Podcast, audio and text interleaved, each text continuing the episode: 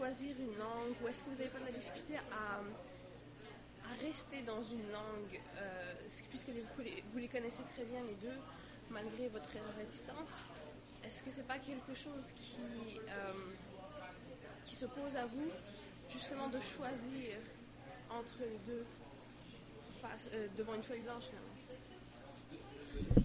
Devant la feuille blanche, non, mais par exemple, par exemple dans mon dans mon avant-dernier roman, euh, Le cœur des femmes, un des personnages, le narrateur, la narratrice, est une jeune femme qui, euh, qui est d'origine canadienne et qui parle indifféremment le français et l'anglais. Donc, souvent dans les dialogues, elle parle anglais. Elle dit des expressions en anglais, elle utilise des expressions en anglais.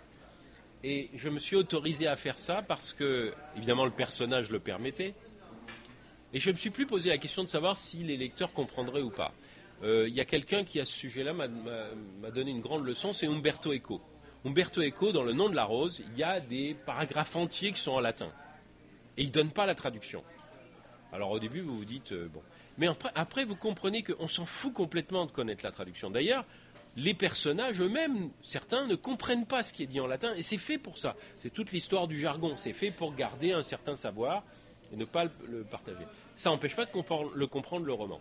Et donc moi, ça m'a, appris que on a le droit d'utiliser une autre langue quand on est plus à l'aise, d'utiliser une autre langue par fragment, même si ce n'est pas la langue de l'ensemble du texte. C'est vrai que, par ailleurs, euh, comme vous le suggérez, il y, a, il y a des moments où j'ai vraiment envie d'écrire des choses en anglais. Je pense que ça ne peut même pas sortir si je ne le dis pas en anglais. Mais le problème, c'est que je ne l'ai jamais fait encore. Je ne l'ai jamais fait de façon aussi massive que d'écrire un roman ou même des nouvelles euh, adultes euh, en anglais. C'est une démarche difficile. Je ne sais pas comment vous dire. Euh, c'est vraiment une démarche difficile. Donc j'espère finir par y arriver avant de mourir. comme je n'ai pas prévu de mourir tout de suite, j'ai peut-être un peu de temps devant moi quand même. Mais je pense qu'il y a un déclic. je ne sais pas comment ce déclic va arriver. Cela étant, à partir du moment où j'ai vécu un an aux États-Unis, je peux dire que par exemple, il y a des expressions qui me viennent spontanément en anglais parce que pendant un an, je parlais, euh, je parlais l'anglais tout le temps. Et puis il y avait, bon, il y avait des, réactions. Même maintenant sur ma page Facebook, des fois j'écris des trucs en anglais. Je me rends compte après que je l'ai écrit en anglais, mais c'est comme ça que je voulais le dire. C'est pour ça que je l'écris en anglais. il se trouve que j'ai des lecteurs qui sont francophones et d'autres lecteurs qui sont anglophones, bien entendu. Donc c'est pas vraiment un problème. Mais je me rends compte que spontanément, il y a des trucs que je vais dire en anglais, même à des correspondants francophones parce que ce que je veux leur dire, c'est une, forme d'esprit, une forme d'humour, ou une forme de, communication que je fais plus facilement en anglais qu'en français. Et pourtant, j'ai encore ce, ce blocage. Donc voilà, euh, vous, avez décrit ça très bien. Euh, je ne euh, sais pas toujours quelle langue choisir, mais je pense que c'est aussi ça. Il faut trouver peut-être les textes et les situations qui permettent de choisir la langue. Et voilà, j'espère pouvoir le faire euh, dans un avenir extrêmement proche. Parce que bon, moi aussi, je veux avoir euh, le Booker Prize et le Pulitzer. Hein. Il n'y a aucune raison.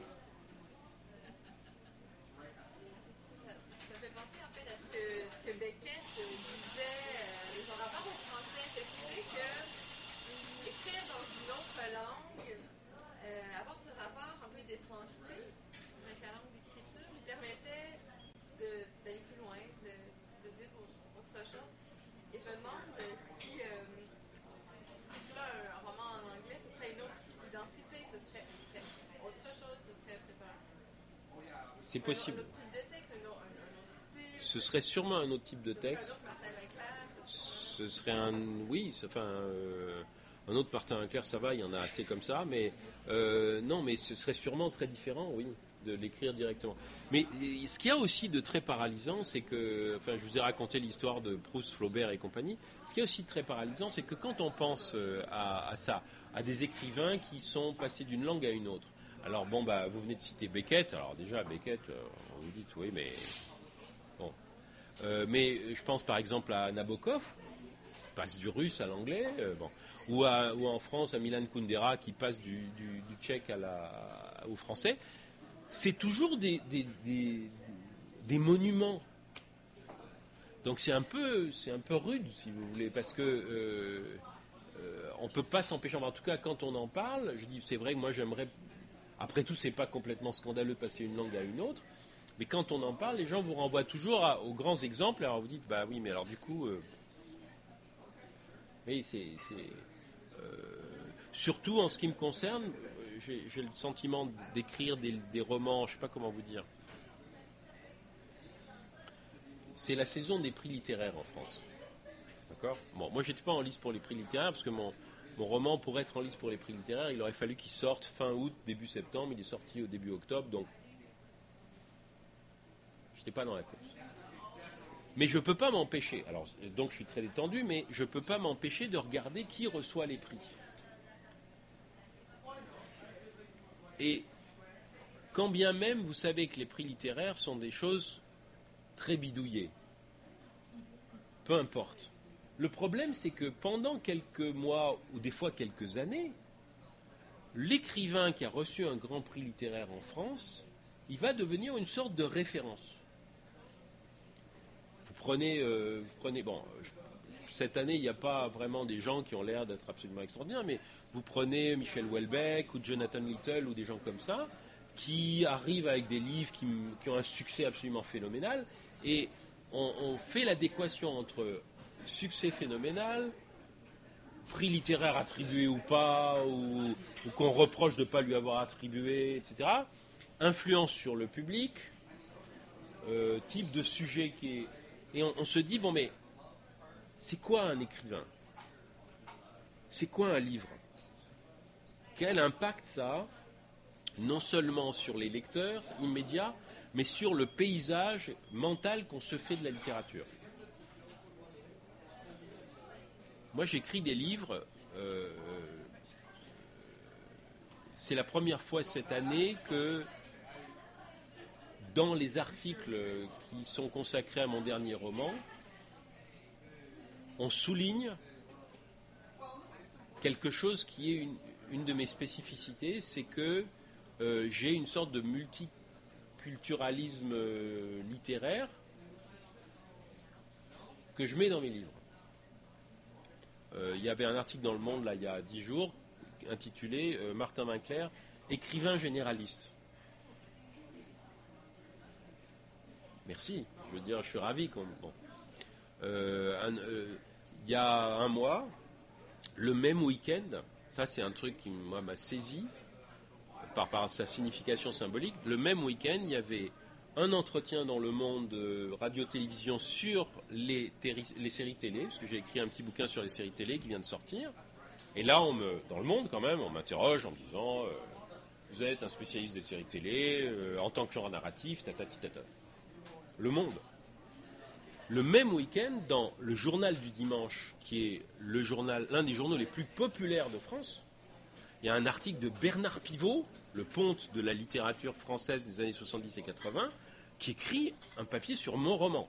Bernard Pivot a jamais écrit une ligne sur un de mes romans auparavant, m'a jamais invité à une émission, ça fait 15 ans que j'écris, il avait encore ses émissions. Là, il écrit un papier dithyrambique sur un de mes romans. Je me dis, mais qu'est-ce qui se passe? Il faut que je m'en aille. Bon. Euh, donc, le, je ne peux pas ne pas. Et, je sais bien ce que ça peut avoir de de problématiques, de troubles, mais je suis quand même un écrivain qui écrit des livres, euh, beaucoup qui a écrit beaucoup de livres, qui est très lu en France, euh, dont on connaît le nom. Je ne peux pas ne pas me poser la question de savoir ce que ce qu'est le statut de mes livres, parce que moi, mon statut, je m'en fous complètement, mais le statut de mes livres par rapport non seulement au public qui les lit dans l'immédiat, mais après par rapport au, voilà, au paysage de la littérature que on va dresser dans, bah, dans l'enseignement secondaire, par exemple, euh, ou dans les anthologies. Un, truc très, caractéristique, c'est qu'il y, a, euh, y a plein d'anthologies de la littérature française qui paraissent régulièrement. Jusqu'à présent, j'ai jamais été cité dans aucune, même pas cité, je veux dire, il n'y a même pas une, notule avec mon nom. Euh, donc, et, bah, je suis pas le seul, hein, je veux dire, il y a plein d'autres gens qui ne sont pas cités. Donc, il y a une sorte de, comment de sélection qui se fait. Dans un premier temps, comme je bouffe très bien, euh, avec, je gagne très bien ma vie, je m'en fous complètement. Euh, moi, je disais toujours à mes enfants, l'essentiel, c'est que je puisse gagner ma vie avec mes livres et puis que vous, vous fassiez vos études après. Hein, la postérité, on s'en tape parce que de toute façon, la postérité, ça ne vous fera pas bouffer. Donc, moi, mais je ne peux pas quand même ne pas m'interroger sur l'impact que peuvent avoir les livres, puisque je suis quelqu'un qui lit beaucoup de livres, je suis quelqu'un sur qui les écrivains ont eu un impact et continuent à en avoir, je ne peux pas ne pas me poser la question. Et donc, c'est une question supplémentaire, parce que changer de langue, c'est pas juste changer de langue.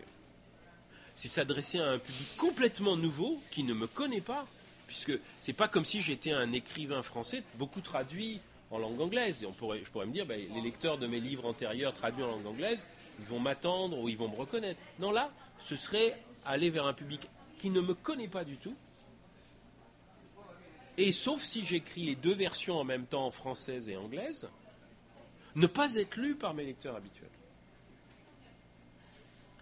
Donc c'est pas n'importe quoi comme démarche. C'est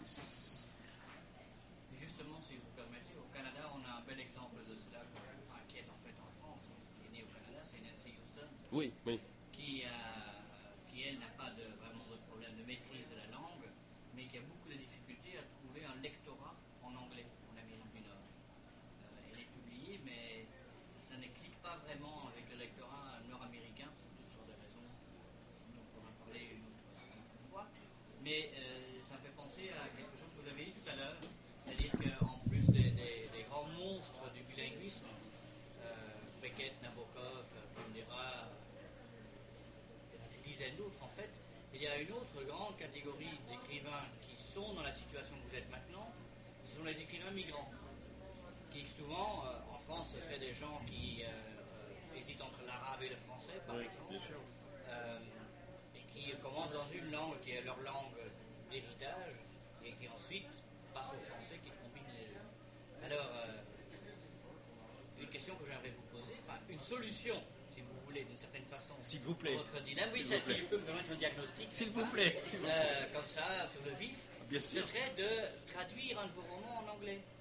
Oui. Parce qu'il y a énormément d'écrivains bilingues qui, avant de passer à l'écriture dans la langue B, disons, sont passés par une phase d'auto-traduction.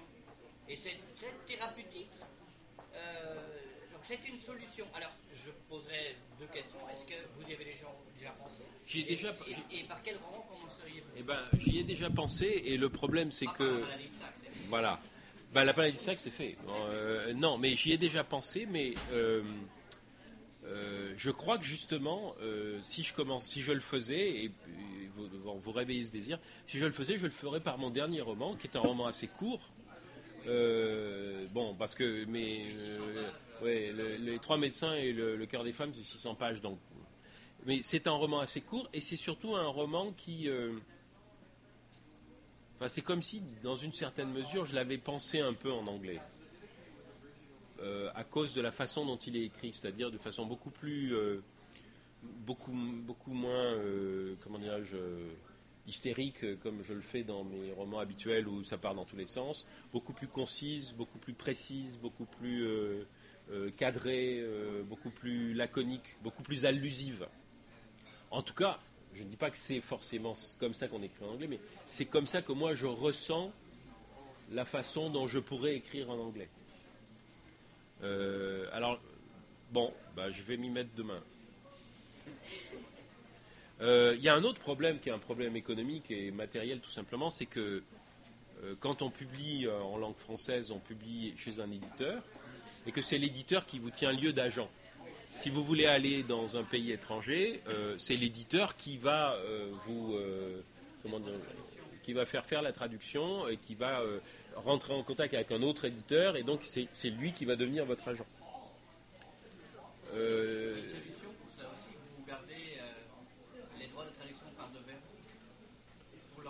Oui, mais je là, je ne l'ai pas fait, mais ce n'est pas ça la question. Ce n'est pas la question des droits, c'est plutôt la question de la, du démarchage. Parce que les droits, moi, je veux bien les partager. je, suis un écrivain, euh, comment dirais-je, vedette de la maison d'édition. J'ai les droits euh, d'un écrivain vedette comme les six autres ou huit autres écrivains vedettes. Ce n'est pas un problème, ça. C'est plutôt euh, comment on fait pour donc je, retiens ce que, je retiens ce que vous dites parce que je pense qu'effectivement là il y a quelque chose que je pourrais faire. Euh, je ne sais pas encore comment je le ferai. Ce que je vais faire probablement, c'est que je, vais attendre de voir si ce livre intéresse un éditeur euh, anglophone.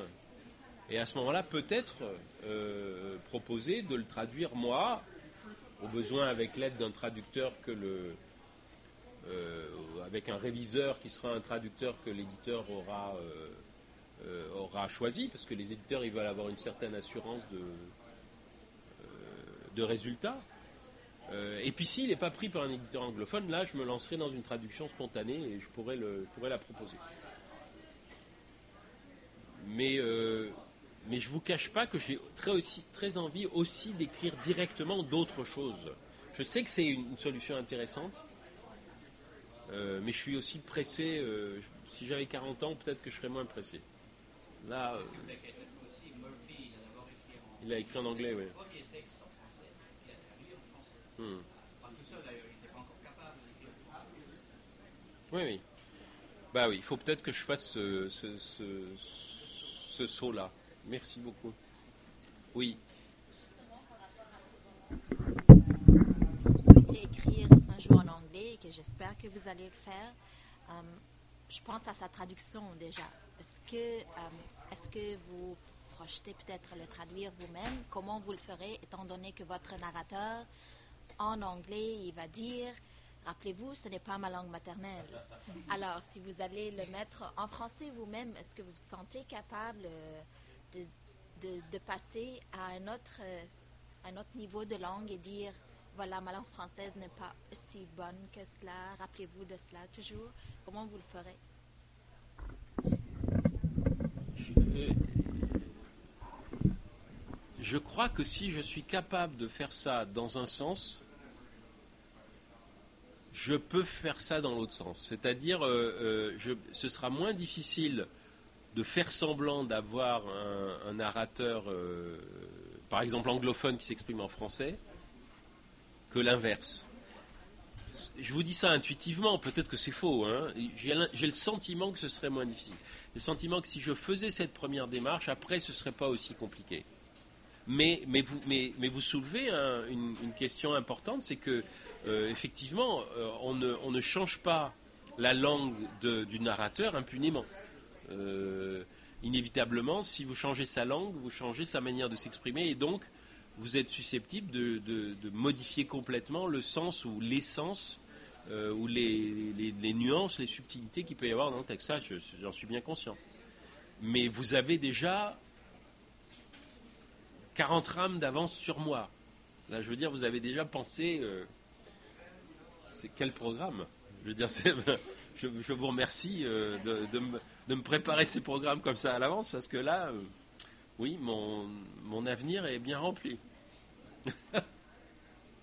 mais, c'est- mais vous avez raison, c'est une question qu'il faudrait. Bon, maintenant, euh, ma, mon, comment mon expérience de médecin m'a appris à, adopter la, philosophie suivante, qui est une chose à la fois.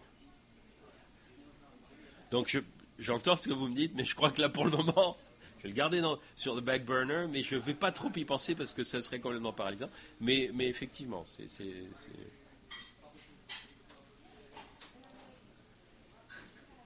Je peux te proposer aussi une prescription là, pour essayer de te décomplexer.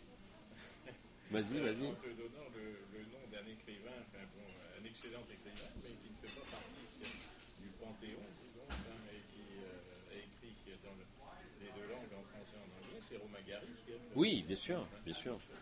Bien sûr. Mais c'est vrai. Alors, j'avais oublié Romain Gary, mais euh, non, mais Romain Gary, c'est un écrivain important. Romain Gary, euh, c'est aussi quelqu'un qui a écrit dans un style complètement différent de Romain Gary pour recréer Émile Ajar. Je veux dire, c'est pas rien non plus. Il avait certainement, il y a ça, c'est pas, c'est pas anodin non plus. Non, mais tu as raison. Mais j'ai, par exemple, j'ai jamais lu Gary en anglais. Donc, je- ce serait intéressant. Il faudrait peut-être que je lise Gary en anglais aussi. C'est, donc voilà, je ne sais pas si j'ai, rempli ma mission d'aujourd'hui, qui était de, euh, parce que il faut quand même que je vous dise un, truc, je vous dis des, petits secrets à chaque fois, c'est que ça m'arrive très souvent, on me demande un titre de conférence, je donne un titre et je ne sais pas du tout ce que je vais mettre. dans- il faut que je pense à la. Alors là, entre le moment où j'ai donné le titre et le moment où je donne la conférence, j'y réfléchis, puis je l'aborde, mais des fois je donne. Ça m'est arrivé avec un roman qui était mon premier roman policier, qui était un roman de la série Le Poulpe. Le Poulpe, c'est euh, des romans populaires où il y a un- une sorte d'enquêteur indépendant. euh, il y a une Bible du Poulpe, c'est-à-dire qu'il y a toujours des, des- des événements qui ont lieu euh, dans tous les Poulpes. C'est-à-dire qu'il y a d'abord un crime qui est décrit à la troisième personne. Ensuite, on se rend avec le Poulpe qui s'appelle Gabriel le couvreur dans le café où il lit le journal. Et dans le journal, il apprend le crime et il décide d'aller enquêter. Et puis il y a trois ou quatre trucs qui sont un peu des passages obligés. Il doit citer un livre fétiche qui est différent dans chaque roman. Et puis, euh, à la fin, il revient dans le café, il essaye d'expliquer au cafetier ce qui lui est arrivé, le cafetier ne le croit jamais. Et le poulpe est toujours écrit par des écrivains différents. Donc un jour, je rencontre une, écrivaine qui s'appelle Chantal Montelier, qui est aussi dessinatrice de bande dessinée, que j'aimais beaucoup. Euh, et, je lui dis, qu'est-ce que vous faites en ce moment? Elle me dit, je viens d'écrire un poulpe. Oh, je lui dis, qu'est-ce que je suis jaloux? Alors je venais de publier La maladie de Saxe, euh, donc j'étais... euh, euh, quelqu'un qui commençait à avoir une renommée euh, certaine. Et euh, je lui dis, Ah, mais j'adorerais écrire un poulpe. Elle me dit, c'est vrai? Euh, Je dis, bah oui. Elle me dit, mais vous êtes sûr? Je dis, oui, oui, oui. Je dis, bah, elle me dit, j'appelle le- l'éditeur. Et, le lendemain, l'éditeur m'appelle en me disant, c'est vrai que vous voulez écrire un poulpe Parce que des écrivains mainstream, euh, euh, primés, etc., qui voulaient écrire des poulpes, ils n'en avaient pas. Moi, je dis, mais j'ai grandi dans le roman policier, je veux, mais je suis intimidé, c'est mon premier roman policier. Et les poulpes ont toujours des titres qui sont des calembours. Alors le, premier poulpe euh, qui, a été écrit par Jean-Bernard Pouy, qui a inventé le personnage, s'appelle la petite, la petite écuyère à cafeter. La petite cuillère à café. Il y en a un qui s'appelle Nazi dans le métro. Bon, etc. Et donc il m'explique euh, comment il faut. Et il me dit, bon, et si vous n'avez pas de titre, on a plein de calembours comme titre. Ah, je dis non, j'ai mon titre. Ça, va, s'appeler Touche pas à mes deux seins. Parce qu'il y, avait le- y avait un slogan dans les années 90 c'est qui était Touche pas à mon pote, qui était un slogan antiraciste. Alors après, l'expression Touche pas à touche pas à la femme blanche, il y a un film de Ferreri qui s'appelle Touche pas à la femme blanche, etc. Donc je dis, on va l'appeler Touche pas à mes deux seins. Et forcément, il y aura des médecins et des seins. Et d'ailleurs, le livre fétiche que Gabriel bal- balade dans tout le roman, c'est Saint de Ramon, euh, Gomez de la Serna. Euh, mais je lui donne le titre, mais j'avais aucune idée de ce que j'allais mettre dedans. Et à partir du titre, j'ai construit le livre. Alors, mes donc il y a des médecins, il y a des seins. Deux, deux, ben, il va y avoir des jumelles alors. Donc, c'est une sorte de jumelles, etc. Et euh, donc voilà, je- c'est pour ça que je demande euh, est-ce que j'ai rempli ma mission Parce que j'avais une mission de parler. est-ce que je l'ai remplie En tout cas, merci.